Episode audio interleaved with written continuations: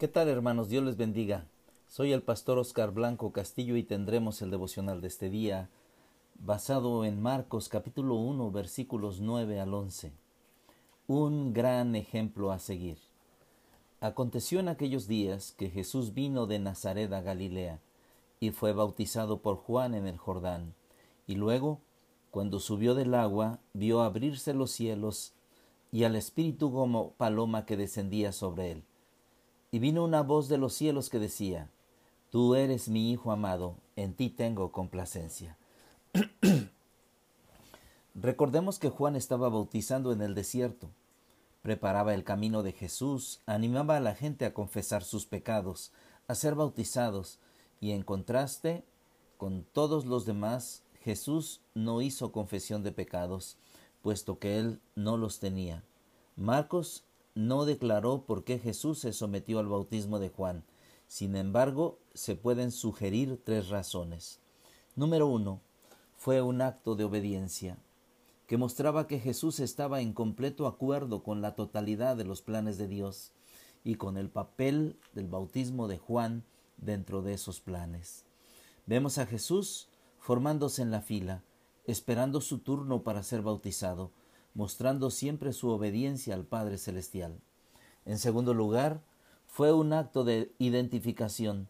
Se identificó con los que estaban bautizados, con los que se estaban bautizando. Sin cometer pecados, llevaría en la cruz los pecados del mundo. En tercer lugar, fue un acto de dedicación. Después de su bautizo, inició su ministerio y, yendo primero al bautizo, dice el versículo número 10. Y luego, cuando subía del agua, vio abrirse los cielos y el Espíritu como paloma que descendía sobre él. Y vino una voz de los cielos que decía, Tú eres mi Hijo amado, en ti tengo complacencia. Jesús dedicó su vida y ministerio para complacer al Padre Celestial.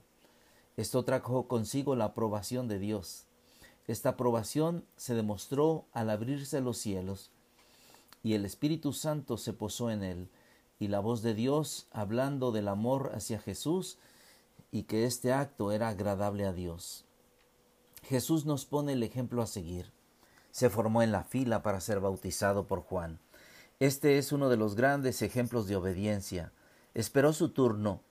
Ya Juan había dicho que no se sentía digno de desatar la correa de su calzado encorvado y eso que este acto era el trabajo de un esclavo, cuando se dedicaba a lavar los pies de su amo.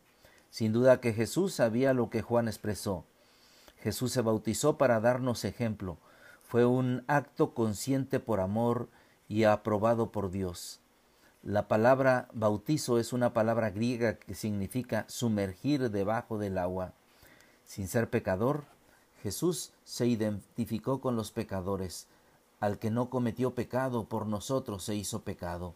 En este acto de obediencia Dios se complace y lo expresa en presencia del Espíritu Santo. Dedica su vida en servicio a la humanidad. Esto lo hizo por amor.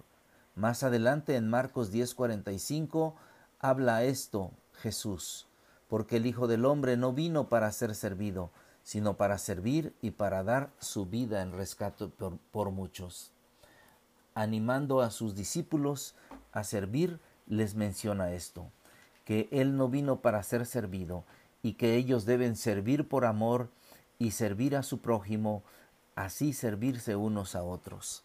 Por eso déjame dejarte este desafío. Sigamos el ejemplo de Jesús. Formémonos en la fila y enlistémonos en esta aventura de la revolución fundamental. Sigamos cada día y obedezcamos a Dios, obedezcamos al Maestro. Cada una de las instrucciones que nos dará a través de la lectura de, de su palabra, a través del estudio que tendremos en, en este libro, y cada día agrademos a Dios y veremos su aprobación.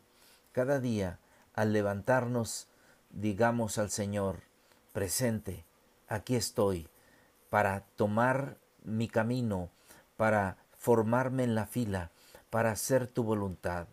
Pongámonos al servicio de Dios, dediquemos nuestra vida a servirle y dejémonos guiar por Dios. Él quiere transformarnos y así usarnos para seguir predicando el Evangelio de Jesús. Dios quiere que haya una transformación en nuestra vida, una metamorfosis. Y esto va a ser hecho si nosotros ponemos la parte que nos corresponde. Porque hemos visto el ejemplo de Juan el Bautista, hemos visto que él prepara el camino del Señor y vemos ahora un gran ejemplo a Jesús siguiendo, formándose en la fila, agradando al Padre Celestial, identificándose con los pecadores, para que tú y yo también sigamos ese ejemplo. Si Jesús sirvió, si Jesús vino al mundo no para ser servido, sino para dar su vida en rescate por muchos, si Jesús nos ama, si Jesús ha demostrado todo esto, es que Él quiere el bien para nosotros, Él quiere que nos transformemos, y por eso dediquémonos a este a esta campaña, a esta campaña de la revolución fundamental. ¿Está preparado? Yo yo me estoy preparando. Me estoy preparando en oración, me estoy preparando con las lecturas, me estoy preparando con la palabra de Dios y ya ya lo haremos. Este próximo domingo iniciamos con la predicación de inicio, con la predicación de apertura y cada uno de nosotros debe seguir las instrucciones de nuestro Dios. Que Dios les bendiga y espero que usted esté tan emocionado como yo lo estoy en este momento. Oremos. Oh Padre Celestial, pongo en tus manos la vida de nuestros hermanos, cada uno de ellos. Sabemos, Padre Celestial, que tú nos has puesto el ejemplo en Cristo Jesús, ese ejemplo de servicio por amor. Gracias, Padre Celestial, porque siendo en forma de Dios, no estimó el ser igual a Dios como cosa que aferrarse, sino que vino hasta este mundo y fue obediente y obediente hasta la muerte.